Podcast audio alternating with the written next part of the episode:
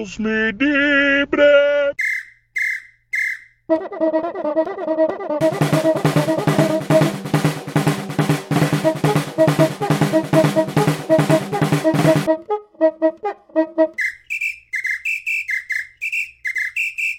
Deus me dibre! Fala galera do Dibricast, eu sou o Beto Guerra, estou aqui com meu amigo Iron Luiz para falarmos sobre Atlético Cruzeiro. Tem clássico no domingo, então tem muito assunto aqui no Dibricast, tá? Se você curtir, compartilha, divulgue aí para mais atleticanos e cruzeirenses conhecerem esse podcast, tá bom?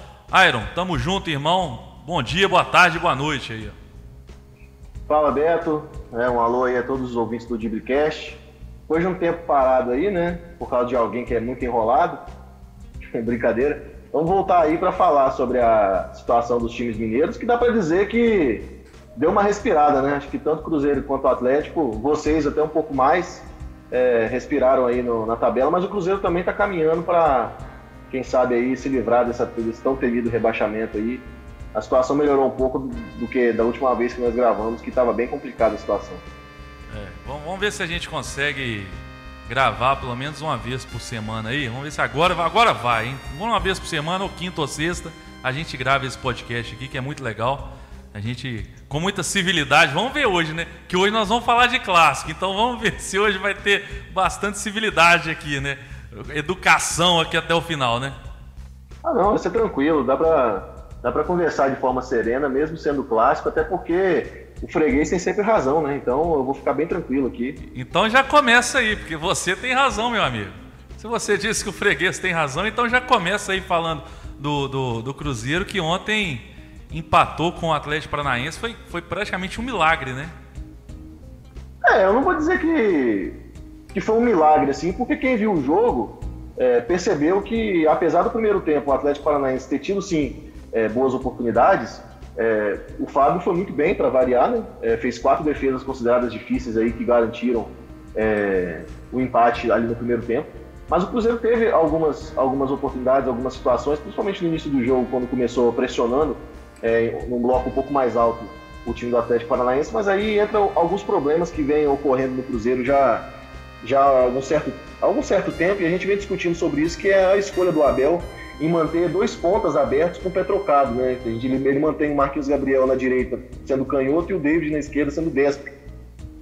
Porque ele quer que esses jogadores cortem para dentro para finalizar. E ele já citou algumas vezes também que ele quer ver o Marquinhos Gabriel cruzando é, por dentro com o David entrando na diagonal. Eu só queria entender qual a lógica do Abel de querer isso, porque ele pede que dois jogadores que estão sem marcar gol. O David já 38 jogos, no brasileiro já são 28 partidas sem marcar gol. O David já marcou algum gol na carreira dele já? Rapaz, há muito tempo atrás, num futuro, num passado muito distante, ele. Cara, pra você ter ideia, o último gol do Na era contra Cal... Mesozoica, meso, sei lá como é que chama aqui. É. Na época dos dinossauros Não, lá, né, velho? Rapaz, o último gol do David foi no Mineiro, contra Caldense, em março. Ah, Olha que absurdo. Tá bom, então esse ano ele fez o gol, então, tá bom. É, e o Marquinhos Gabriel ele não marca gol justamente desde o confronto contra o Atlético pela, pelo primeiro jogo da final do Mineiro, que ele até teve sorte naquele gol, né? que ele chutou, a bola resvalou, acho que no Leonardo Silva matou o Vitor. Eu já e começo a ficar não... preocupado com esses negócios. É, né? O cara é, faz gol desde março, outro último gol, no... aí eu já começo a ficar preocupado. É, pois é, quem sabe ele não tá aguardando o clássico para desencantar, né? Mas. E ele não faz gol também há 32 partidas. Então, assim, o Abel quer que dois jogadores que claramente têm uma dificuldade enorme de finalizar, é, joguem pelo lado é, que o pé de pé trocado para cortar para dentro, para aproveitar algumas vezes ultrapassagem de laterais, dos laterais, só que não está funcionando. O Cruzeiro perde profundidade, perde jogada de linha de fundo, chega pouco na linha de fundo, até porque os dois laterais que o Cruzeiro tem hoje, o Egídio, pelo lado esquerdo, ele ainda dá um pouco de profundidade de linha de fundo, porque ele chega bastante, apesar de cruzar muito mal, ele chega. Só que quando joga o Dodô, o Dodô é um lateral mais de mais construção. É, de, ele é, digamos assim, ele tem uma característica até um pouco de meia, porque ele trabalha muito bem por dentro, em toques curtos, de associação. Então ele não chega na linha de fundo, ele cruza no máximo na intermediária e cruza bem. E aí você acaba deixando o time muito afunilado para dentro. E isso está sendo um problema recorrente no Cruzeiro. Aí você tem um centroavante, que geralmente é o Fred, que marcou cinco gols no campeonato, três de pênalti. O último gol do Fred com bola rolando foi pela 16 rodada contra o CSA, na segunda partida do Senna, à frente do Nossa, Cruzeiro. É, é muita gente para eu preocupar, viu?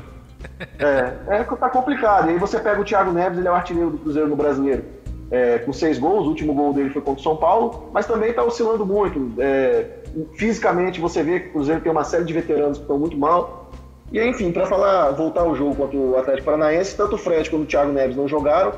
Então entrou, entrou o Sassá e entrou o Robinho.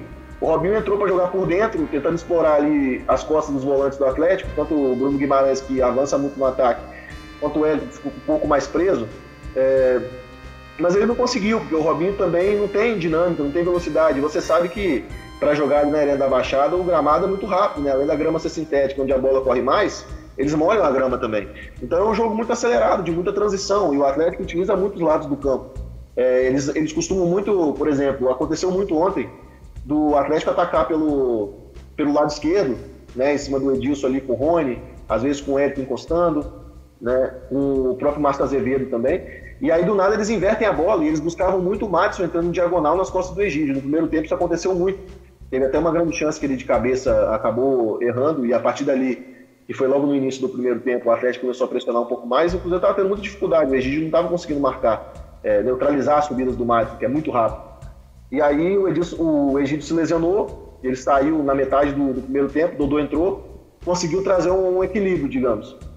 E no segundo tempo, é, apesar da expulsão do Sassá, que eu acho que foi até um pouco. O segundo cartão não, porque ele realmente ali ele ajeitou com o braço. Eu, eu acredito que ele não fez por maldade, ele foi numa disputa de bola. É, eu acho que ele, até mesmo o reflexo, quem joga sabe, você tenta ganhar, tirar vantagem, mas ele tentou, acabou tentando ludibriar a arbitragem e foi expulso pelo primeiro cartão que ele tomou, que ali sim eu achei exagero. Mas enfim, é, o Sassá acabou expulso, o Cruzeiro perdeu um jogador que, na minha opinião, vinha sendo o melhor de linha, porque o Sassá, diferente do Fred, estava trazendo muita movimentação, estava caindo toda hora pelos lados, então ele abria, fazia o zagueiro saindo da sua posição para perseguir, abrir espaço por dentro, mas é, com a expulsão dele o Cruzeiro teve que se fechar, né? E a partir do momento que se fechou, o, os nossos pontas, pelo problema principalmente que eu te falo, de não ter jogada de linha de fundo, não ter profundidade, e eles também são muito pouco agudos, eles não driblam, eles não partem para cima, porque o Cruzeiro também demora muito para fazer as transições. Então é um time que é, eu acho que é um pouco de herança do Mano Menezes também, que é muita cadência na hora de tocar a bola e pouca aceleração. É, quando o Ederson está fisicamente bem, e ele me parecia no sacrifício, ele traz esse apoio de chegar no ataque, de pisar na área, trazer mais intensidade, mas ontem ele não estava 100%. E aí você perde muito, muita, muito poder ofensivo, né? Então o Cruzeiro se defendeu bem no segundo tempo, apesar de ter jogado com a menos. O Atlético não teve uma grande chance no segundo tempo, o jogo foi muito bem controlado pelo, pelo Cruzeiro. Vocês tiveram até a bola na trave, né? Se não me engano. É, mas foi muito ali na sorte, né? Uma jogada do Ezequiel que ele cruzou mal ali e acabou pegando na trave. Se fosse o gol, ia ser uma cagada monstra, né? Mas acabou ali que não, não aconteceu. E aí e o Abel ponto? tirou o, o Marquinhos Gabriel hum. e ele colocou o Ezequiel. Depois ele tirou o Robinho, que como eu falei, entrou em campo, mas pouco acrescentou. O Robinho tá muito mal é, esse ano, assim, ele faz uma temporada esse... muito abaixo do. É, agora, esse ponto que vocês conquistaram, né, eu vi na tabela aqui, ele foi importantíssimo, porque... Ah, importante, importante. Porque vocês importante, passaram dois times, não é isso? Sim. É, na realidade, Botafogo, assim, esse Ceará... jogo, esse jogo contra o Atlético Paranaense não seria exagero nenhum contar com derrota, né? Porque é. realmente é muito Agora, difícil jogar lá. Então. Pelo você hum. assistiu a partida ou não, você acha que se pudessem chegar para o Atlético Paranaense e falar assim, ó, oh, vocês estão de férias, pode entrar de férias, não precisa jogar mais não. Você acha que eles aceitariam? Né? Porque o para isso, para falar a verdade, tá meio que cumprindo tabela, né, velho? Cara, pior que eu vou te dizer que eu não acho que eles estão jogando de forma de forma desleixada não. Tanto é que eles só perderam um jogo depois da que ganharam a Copa do Brasil. Eles não conseguiam ganhar fora de casa, eles começaram a ganhar fora de casa, derrotaram algumas equipes importantes é, eles estão endurecendo para todo mundo. Eles não estão entrando de qualquer jeito, não. E também joga então, com mais, com menos responsabilidade, né? Às vezes isso ajuda Exato. também. E, até, e além disso, Beto, o que acontece? No Atlético Paranaense, é, para eles, quanto melhor colocado eles ficarem, mais dinheiro vai entrar. Então, para os jogadores isso é importante. E, e lá também, eles estão com 11 jogadores com situação indefinida no clube, que não sabem se vão seguir ou não. Então esses jogadores querem mostrar serviço também para continuar, é, entendeu? Eles estão lá então, com, não, com aquele com, é no, com o é sensacional Cruzeiro, Tomás Andrade. É, mas o Tomás Andrade você vê que ele nem entrou em campo ontem, ele é reserva do reserva lá. É, porque é fraco, né? É, não, não, tem qualidade. Mas assim, o Cruzeiro agora ele, ele conseguiu abrir é, três pontos de vantagem, é importante, né? Vamos torcer. É, o CSA ficou, o CSA ficou bem para trás agora, não é? É, o CSA ele, ele tá fazendo um campeonato muito ele tá fazendo um campeonato muito digno, mas. É, não, vai difícil. cair. Ele vai cair em pé, como se diz, né? Ele É. vai cair, mas vai cair. é, é, a torcida vai se sentir pelo menos assim, pô, os caras lutaram e tal. Diferente da Chapecoense É, o- e, e Havaí. É, o importante pro Cruzeiro, na realidade, é continuar somando pontos, porque em termos de vitórias, ele tá empatado com o CSA, sete vitórias cada um, e o Fluminense tem uma vitória a mais. Então, o critério de desempate pra gente. Vocês empatam muito, né? na- É, infelizmente, o Cruzeiro, é, hoje, depois de- da, da rodada, né? Depois do empate contra o Atlético, é o time que mais empatou no brasileiro, É, e- tá Mas vocês estão, acho que estão É. a 10 rodadas sem perder, não é isso? nove jogos. 9? Pois é, isso é Então, seis importante. empates, Por mais que seja mais empates, é todo jogo que vocês estão pontuando. É, é o importante. É porque também conta muito psicológico não perder, né? É, exatamente. que estamos. E é aquilo, Beto. A gente empata muito porque, como eu te falei, eu trouxe os números aí para você ter uma noção do nosso ataque. Hum. É uma inoperância sem fim. É, você vê, a gente tem dois pontas que são titulares que não, que não fizeram gols no brasileiro, eles têm, contribuíram com duas assistências cada um. Até por isso eu falei que seria importante, pelo menos, o Abel trocar os dois de lado. Deixar que eles joguem é, do lado favorável do pé, para pelo menos ter uma jogada de linha de fundo, para ter cruzamento, para alimentar o Fred. O algum lado bom mesmo deles é o lado de fora, né? É, porque, por exemplo, você pega o Marquinhos O lado, Gabriel. O o lado do Marquinhos banco Gabriel, de reservas. É, isso seria o ideal, mas se olha também pro nosso banco, não tem grandes jogadores. O Pedro Rocha, a gente não sabe o que aconteceu com ele, porque ele tá afastado aí com uma lesão, é, se eu não me engano, Mas no que ele tá tornozelo. voltando aí. É, mas ele tá sempre voltando e nunca volta, né? Ele volta, ele Tem vai um pro mês que ele campo, tá ele voltando, sente né? dor. É, tem um mês que ele tá voltando e não volta. Então, assim, qual que é a situação do Pedro Rocha? Porque a gente começa até a desconfiar, ele tá lesionado mesmo? Qual que é o problema? Isso aí, cara, gente- É, é assim, eu, já- eu até brinco, né? tá Porque eu brinco no Atlético é o seguinte: você quer recuperar o jogador, manda pro Flamengo. ué. Porque no Atlético É. também, se o, cara, se o cara quebrou uma unha, é três meses pra voltar. O cara teve um, ver. um raspão ali, é cinco meses pra voltar. Parece que aí é mais ou menos a mesma coisa, né? Não, e não só isso, Beto. Outra coisa também que me deixa um pouco desconfiado é até a questão assim, até que ponto ele está comprometido com o Cruzeiro. Eu não quero fazer nenhuma suposição, fazer nenhuma teoria da conspiração aqui. Mas é um jogador que não vai ficar no Cruzeiro, porque o passe dele, o passe fixado dele é muito caro, o Cruzeiro não tem dinheiro para ficar com ele. E no final do ano ele vai embora. Então, assim, até que ponto ele está realmente comprometido aqui? É tipo o Elias Porque- no Atlético, né? É, exatamente, porque ele tá voltando e- tem muito tempo. E é. ele não volta nunca. Então, assim, a gente, por exemplo, tem que jogar com o David porque o Pedro Rocha não, não tá disponível. Mas o grande problema do Cruzeiro, do- dos empates, é que perde muito gol. É o time, o Cruzeiro, todo jogo, não é exagero. São pelo menos três oportunidades claríssimas de gol que os jo- os jogadores desperdiçam. Contra o Bahia, logo no primeiro tempo, o David e o Fred tiveram duas chances na pequena área e eles erraram. Então, assim, não tem condição também. É, mas isso É. aí, aí já entrando aqui no, no Atlético, ontem contra o Goiás também, primeiro tempo, o Atlético finalizou acho que 14 vezes, 8 a gol, 6 finalizações erradas. E assim, primeiro que eu acho que algumas finaliza finalizações foram realmente muito em cima do goleiro e tudo, não, não capricharam muito. Mas também aquele goleiro Tadeu, de onde que isso. Esse cara tava escondido aonde, velho? Pois é, né? É muito bom goleiro, realmente. Ele vem fazendo um grande campeonato. Ele é, joga, pelo ele é Goiás, muito né? bom, cara. Eu, acho, eu diria que tanto ele quanto o Michael são os melhores jogadores do, do Goiás. Né? O Michael não é novidade, eu mesmo já, já comento sobre o Michael desde a da, da É, participação dele na, na Série B. Ele já se mostrava ser um, um grande jogador. Mas pra você ver, o Tadeu ele, ele jogava no. Ele passou pela Ferroviária e pelo, pelo Oeste. Ele tava no, em São Paulo. Pois é, cara. E, aí, e eu, ele é um goleiraço, o cara, sabe? É. Muito, muito Agora bom tem mesmo. ver, tem que ver também, né, Beto? Até que ponto ele realmente é um goleirão ou ele tá vivendo um grande Uma momento. grande né? fase, né? Isso tem- aí é que É, a gente fica meio. porque ele já tem 27 anos, né? Ele é, um garoto. Apesar que 27 Ah, anos pra goleiro. Ah, não, é, tá- tá- ele tá em forma, ele tá no auge, Não, digamos é. assim. Goleiro com 27 é quando o cara começa ali a, a surgir, a começar. Mas enfim, parece ser um grande goleiro. Primeiro tempo o Atlético É. massacrou o Goiás, tanto que o Goiás, no primeiro tempo, não teve nenhuma finalização. Zero finalizações, foi realmente um massacre, né? Porém, o Atlético não conseguiu fazer o gol. E é interessante, Ário, porque o Atlético apertando, massacrando, não deixando o Goiás jogar, foi só ele fazer o gol que o Goiás começou. Aí o Atlético deixa o adversário jogar, o adversário também resolve, né? Jogar um pouco, atacar. E aí o Goiás não criou, na minha opinião, nenhuma chance clara. Teve um bom chute ali de fora da área, que o, o, o Cleiton fez uma grande defesa ali no final. Mas eles é, chuveiraram bola na área o tempo inteiro, né? Tentaram fazer o gol. E a defesa do Atlético ontem estava muito bem nos escanteios, que o escanteio para adversário contra o Atlético estava virando pênalti já, né? Mas ontem foram muito bem. E ontem a gente. Cara, surgiu um meme aí que eu até brinquei no Twitter ontem, porque o Zé Wellison parecia. Você, já, você lembra daquele filme Space Jam? Lembro. Parecia isso, parecia que o, o Zé Wellison pegou o talento de Jair, velho. O que o, o que o Zé Wellison jogou ontem, ele fez umas jogadas de Jair, de sair. Sabe aquela jogada que o cara mata a bola e limpa dois ao mesmo tempo? O cara jogou demais ontem, o Zé Wellison. Ele botou o Michael no bolso. Ele ganhava todas. Acho que só no finalzinho ali, nos 45, por aí, que o Michael conseguiu uma boa jogada na direita. Passou por dois, aí derrubaram ele, foi falta e tal. Mas assim, ontem o Zé Wellison fez uma partidaça. E a base, né, cara? A base que tanto no, no, no Cruzeiro quanto no Atlético tem salvado, né? Contra, acho que o Botafogo, a base salvou vocês. E ontem o Marquinhos entrou, não entendi por que ele não foi titular. Entrou no jogo ali no intervalo, na, saiu o Elias, né? O Luan fez a, a função ali de segundo volante. E o Marquinhos pela direita jogou muito bem, um cara que parte para cima, não tem medo, né? A jogada do gol ali, ele limpou, chutou de fora da área no cantinho, né? ele quase mistério, fez outro né, gol. Hã? Não tem mistério, né, Beto?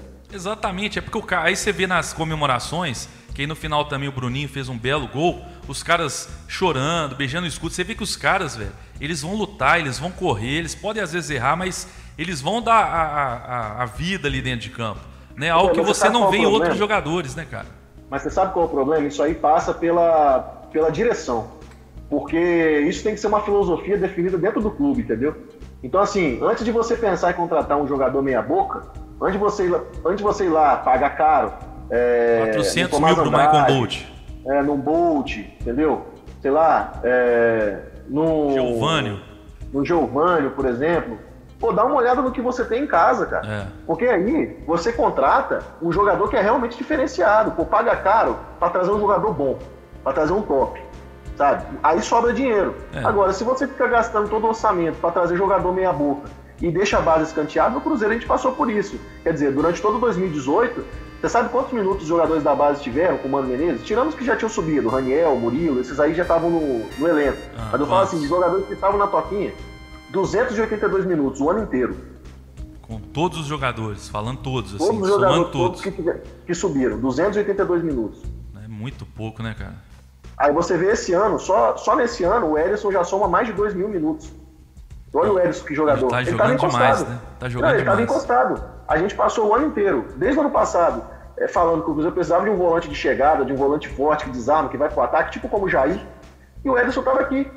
Então, quer dizer, precisou sair o Lucas Silva, precisou sair o Lucas Romero, aí precisou jogar o Jadson, mostrar que não serve, precisou o Cabral mostrar que fisicamente já não aguenta, pro Rogério Senna olhar para a base e botar o Edson para jogar e ele não saiu mais do time. Então, o, assim, o Rogério Senna é engraçado, que... ele, ele, em pouquíssimos jogos ele lançou dois aí, né? Tanto o Ederson quanto o Maurício ganharam alguma projeção com ele, né? E o Kaká também. O Kaká teve, ganhou muito espaço com o Rogério, o Fabrício Bruno também estava encostado, o Mano Menezes não jogava. Então, assim, é, parece que tanto no Cruzeiro quanto no Atlético, os jogadores da base só ganham oportunidade quando não tem mais ninguém, né? E geralmente quando o clube está numa fase ruim, que aí já esgotou todas as opções, aí coloca os meninos para jogar. Eu falo, enquanto não ser uma diretriz, usar o Campeonato Mineiro para botar esses meninos para jogar, para eles ganharem cancha, para você saber quem tem qualidade, quem não tem, isso passa, Beto, na realidade, uma filosofia. Eu tive a oportunidade de assistir uma palestra há dois anos atrás com o Eduardo Freeland. O Eduardo Freeland hoje ele é diretor de base do Flamengo, mas ele passou pelo Cruzeiro na última gestão, na base do Cruzeiro. E quando ele estava lá, eles faziam é, uma seleção que era o seguinte: todos os jogadores eles eram monitorados né, o ano inteiro, com scout, com é, quanto eles corriam, a produção, estatística e tudo mais. E eles faziam uma separação de tipo assim: jogadores nível A, nível B e nível C. O nível A era aqueles jogadores que eles identificavam com capacidade para jogar no profissional do Cruzeiro. O nível B eram aqueles jogadores que não são assim tão fora de série, mas que trabalhando eles poderiam compor. E o nível C eram jogadores que não atingiram aquele nível é, esperado para jogar no, no, profissional, mas que poderiam eventualmente ser emprestados, né? É, render dinheiro e tudo mais. Hoje eu não sei como é feito na base do Cruzeiro, mas o que ficou claro para mim é que não há transição. a transição foi muito mal feita. Muitos jogadores subiam para treinar, mas nunca jogavam. Então esse ano o Cruzeiro começou a usar, quando a situação financeira apertou, tiveram que sair vários reservas, Raniel saiu, Murilo saiu, Lucas Silva saiu, Lucas Romero saiu. Aí foi começando os jogadores a sair e ele teve que usar alguns meninos da base que tiveram espaço. Aí o Edson está jogando. Mas, por exemplo, tem um Adriano na base, volante, de muita qualidade, que não teve oportunidade ainda. Merece ter. O Elton, o garoto em ponta, Ele voltou para tocar um, não se sabe o que vai acontecer com ele, porque ele já está no último ano de júnior. Aí você fica vendo Marquinhos Gabriel e David todo jogo sem conseguir dar um Pois drible, é, sem ir pra não, cima. não nada. entrar um garoto no lugar do David é, é impressionante, É, né, cara? Mas isso aí também passa pelo técnico, falta coragem. Aí você vê o Fred se arrastando. O Sassá muitas vezes entra, não consegue corresponder, não bota o Popó pra jogar. Por quê? Né? Falta coragem, falta ousadia, falta cobrança. Porque eu penso o seguinte: se a, a ideia do clube é usar a base, você contar num treinador que não quer usar a base, você manda o treinador embora, simples. É, na O- verdade, o na hora de contratar, você já Ah, tem que contratar o exato. cara, né? Exato. Sabendo que o cara Ele gosta de usar a base, explicando tudo. Da diretriz, né? Exatamente. Então, o Cruzeiro hoje tem uma safra muito boa. Né? Tem o Adriano, tem o Jadson da base, tem o Caio Rosa, tem o Maurício, tem o Popó, tem o Edu, zagueiro também, tem o Rafael Santos, sabe? tem o Everton. Então tem muito garoto bom. Tem o Rômulo também, que não se sabe se vai ficar, porque ele veio junto com o Edson e o Maurício do De- do Desportivo Brasil. E para o Cruzeiro ficar com ele, precisa pagar algo em torno de 500 a 700 mil reais. E o contrato dele acaba agora em novembro. O volante que é capitão na base, joga de lateral direito, joga de volante, 18 anos. Quer dizer, tem jogador. Agora, vão dar essa oportunidade para os meninos? Essa é a grande questão, né? Porque ao invés de ficar contratando meia boca, ao invés de ficar pagando 6 milhões no Bruno Silva, dá oportunidade para o menino jogar, né? É, exatamente. Você contratou o Bruno Silva, gasta um- uma baba de dinheiro no cara. O Atlético aí, o Júnior Chavra, né, que você conhece também, é, ele tá fazendo um trabalho assim bem agressivo ali na base do Atlético, contratando muitos jogadores, dispensando muitos jogadores. Eu conheci ele lá na Rádio da Massa. Eu acho que eu conversei muito com ele em off. Eu acho que realmente parece ser um cara muito preparado, um cara que já mostrou resultado também no Grêmio, né? E eu espero que ele esteja realmente com, a- com as melhores das intenções e que consiga aí fazer o bom trabalho que fez do Grêmio, consiga fazer no Atlético, né? Ele já está aí, trouxe, por exemplo, um atacante, acho que é Bruno Michel, trouxe o Bruno Silva, né, da Chapecoense, e trouxe um tal de Bruno Michel. O moleque é arisco, é habilidoso, rápido. Então, assim, o trabalho na base do Atlético mudou bastante do que era antes, na época, por- exemplo, do, do André Figueiredo, né? Mas agora eu acho que o trabalho na base está sendo bem feito. O que a gente vai precisar é de um treinador que também tenha coragem. Porque ontem, por exemplo, né, eu foi até engraçado. Porque tinha informação, o Cláudio Rezende tinha soltado a informação que o Marquinhos e o Bruninho iam ser titulares. Aí eu entrei na live, assim, cinco minutos antes de soltar a escalação, tranquilaço. Falei, não, beleza. Vai sair a escalação, Bruninho e Marquinhos ali titulares e tal, vão pra cima. E de repente sai Elias, Casares, Otero, a mesma turma de sempre. Cara, eu fiquei Desanima, numa né, revolta, velho.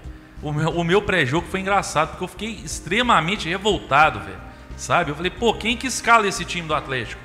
Quem que escala? Porque não é um, é um absurdo. Então, assim, e eu não duvido que no domingo, o Marquinhos, que mais uma vez salvou a pele do, do Wagner Mancini, mais uma vez ele volte pro banco. Eu não duvido que, que isso aconteça. Entendeu? Porque também, é porque também acontece muito, igual aqui no Cruzeiro, que ficou escancarado, né? Tem os jogadores mais experientes que não gostam, né, de, de ir pro banco, né? Eles ficam chateados, né? Se você mandar eles pro banco, eles ficam aborrecidinhos, e aí derruba o treinador, né? Tem isso também. Pois é, agora falando no clássico aí, é, começando a chegar na reta final aqui do, do podcast, do Dibricast, é o seguinte. Falando desse clássico, qual a escalação que você acha ideal e a escalação que você acha que, que vai acontecer ali? O quem o Abel vai escalar para esse clássico? O que, que você está na dúvida aí?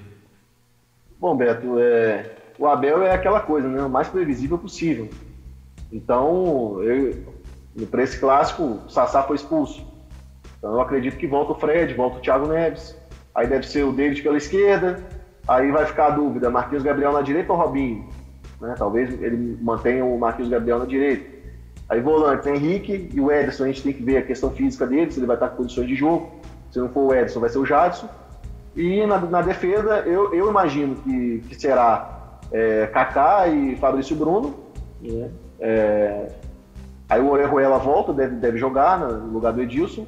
E o Dodô, porque o, Egidio é dúvida, tá quase fora do clássico, e Fábio no gol. Apesar que o Edilson seria uma boa para vocês para tentar tirar o Otero de novo, né? Que o Otero foi bem juninho ali na, naquela final daquele mineiro ali. Eu acho que, assim, o pessoal estava até comentando pela qualidade ofensiva do Orejuela, fisicamente, até ele chega bem na, na linha de fundo. E o Edilson já é um lateral um pouco mais conservador, assim, ele não sobe tanto. Ele tem, é, conhece os atalhos, porque ele tem muita técnica, mas não é mais um lateral de tanta força física para apoiar, ele já é um cara mais posicionado ali na defesa. De de repente utilizar o Orejuela mais adiantado, no lado direito, para dar velocidade linha de fundo, né? Pelo meio. A gente sabe que muda um pouco questão de posicionamento. É... Jogaria é, Edilson é... e Orejuela ali. É, aí o pessoal tava até comentando, eu não acredito que o Abel vai fazer isso. É, eu também acho. Mas eu acho até que, até que poderia ser uma, uma alternativa viável de ser testada, é, pela dificuldade do Cruzeiro, dos pontos, de marcarem, de darem assistência. E o Orejuela realmente ele chega com alguma facilidade é, na linha de fundo. Eu não sei se ele se adaptaria jogar na linha do meio, porque é diferente, né? Não sei como ele ficaria jogando ali, mas eu acho que poderia sim é, ser válido tentativa. Aí você perguntou qual time que eu escalaria, né? É bem, eu, eu gostaria de ver o Cruzeiro um pouco mais rápido né, no ataque. E o Thiago Neves e o Fred, apesar de serem jogadores aí com algum gabarito, né? É, infelizmente eles estão entregando muito pouco em termos físicos e tal. Eu preferia é, ir para campo com jogadores mais jovens, ali de repente você utilizar é, o Marquinhos Gabriel, que é o que tem, né, infelizmente. Marquinhos Gabriel na esquerda, o David na direita, utilizando os pontas é, pelos lados que eles têm é, aptidão, né, que tem que o pé é favorável para ter jogada de linha de fundo, e colocar ali do lado do Fred um jogador um pouco mais físico, talvez o Joel, né, e deixar o Thiago Neves para o segundo tempo. Mas isso não vai acontecer, ele vai colocar o Thiago Neves provavelmente junto com o Fred. É, isso aí não, não tem como e, mudar, né? É provavelmente o time de sempre, né? E vamos aí torcer que, que o Thiago Neves esteja inspirado, que o Fred consiga desencantar, quem sabe, né? São jogadores que já foram muito decisivos na carreira, então. É, é um clássico que... que... a gente não está podendo prever nada, né, velho? Que pode acontecer é. qualquer coisa, assim. Isso aí a gente Até fala de qualquer clássico, mas esse para mim é assim, o Atlético pode fazer uma grande partida, como pode voltar a ser aquele Atlético que perdeu para Chapecoense, vocês estão tão bem assim, não perdem, mas também não é muito confiável. Então, assim, não tem muita previsão, né, velho? É, porque o próprio Atlético também, acho que se for olhar a questão de momento, é, o Cruzeiro está no momento ainda melhor do que o Atlético, apesar de vocês terem ganhado ontem, mas a, a sequência de vocês nesse segundo semestre ela é muito ruim, né? São muito, vocês ganharam muito pouco, né? É, então, dá para dizer assim que, que o Cruzeiro está no momento melhor, digamos assim, mas também é muito pouco. Não dá para definir quem é favorito, quem não é. Pois é, eu. O, o Atlético, né, vocês aí, eu tô conferindo aqui. Nos últimos 10 jogos vocês tiveram duas vitórias, né? Então. É, não, segundo turno, uma tragédia. Agora, é um desempenho bem popular. Segundo, agora, falando do Atlético pro clássico, talvez pode acontecer do Wagner Mancini escalar o mesmo time que começou o segundo tempo contra o Goiás, com o Marquinhos ali pela direita, o Luan fazendo ali, é, é, sendo o segundo volante. Agora, tem a possível volta do Jair. Eu acho que isso não vai acontecer. O Wagner Mancini parece estar contando com isso, né? Querendo que ele volte aí. O Jair, se ele voltar, seria um reforço espetacular pelo que ele estava jogando. Mas eu não tiraria o Zé Wellison do time, mesmo o Jair voltando, porque o Zé Wellison é, tá muito bem, fez uma partida boa contra o Fortaleza. Ontem jogou muito. Eu deixaria ele. E o Jair seria uma boa opção aí, mas eu iria com um time ofensivo. O Otero que eu. Pode, o, o, José Wes não poderia jogar ao lado do Jair? Pode, exemplo? pode. Jair pode jogar como segundo volante tranquilamente. Ele tem qualidade para isso. Eu não sei se ele, se ele volta como titular depois de tanto tempo parado. Né? Não sei se ele também. Se ele, porque a volta dele contra o Colón, eles deram uma, uma apressada ali, por isso que ele machucou naquele jogo de novo. Então, eu não sei se ele. O Jair, é muito, o Jair é muito importante, porque eu vi até uma, até uma entrevista do próprio Rodrigo Santana no seu canal, onde ele falava com o Breno Galante que a importância do, do Casares ali caindo pela esquerda, que ele abria muito espaço para o Jair infiltrar né, pelo meio. Exatamente. E ele tem muita qualidade para isso. Agora, a gente é engraçado, né? A gente fica sonhando com a dupla de volantes que eu não sei se, se vai acontecer no Atlético, né? Que é Jair e Gustavo Blanco. Seria uma baita dupla de volantes, mas é, por enquanto eles estão jogando juntos só no DM, né, velho? É, eu, eu fico até muito triste assim de ver, porque apesar de ser rival, mas a gente não deseja que o jogador fique tanto tempo parado assim, né? Porque o Blanco realmente é um talento. É, desde a época do América, ele é muito bom mesmo e acho que, inclusive, um dos, um dos, dos motivos assim do, do Thiago Largue ter perdido tanto, tanta capilaridade ali no Atlético foi quando tanto o Roger Guedes quanto o Blanco ficaram disponíveis, né? Exatamente. Porque o Blanco trazia toda uma dinâmica ali pro meio do Atlético que realmente. Ele era sempre o líder de desarmes, mas também é. chegava sempre no ataque, né, velho? Não, ele é um jogador fantástico, é jogador de Europa, né? Uma pena que fisicamente ele seja tão limitado. Né? É isso aí. Bom, agora para encerrar aqui nosso podcast, aqui o Dibricast, suas considerações finais aí, meu amigo Iron, sobre o clássico de domingo. O bicho vai pegar, hein? É, assim, não dá para negar que, pela situação do campeonato, o Cruzeiro precisa muito mais dessa vitória do que o Atlético.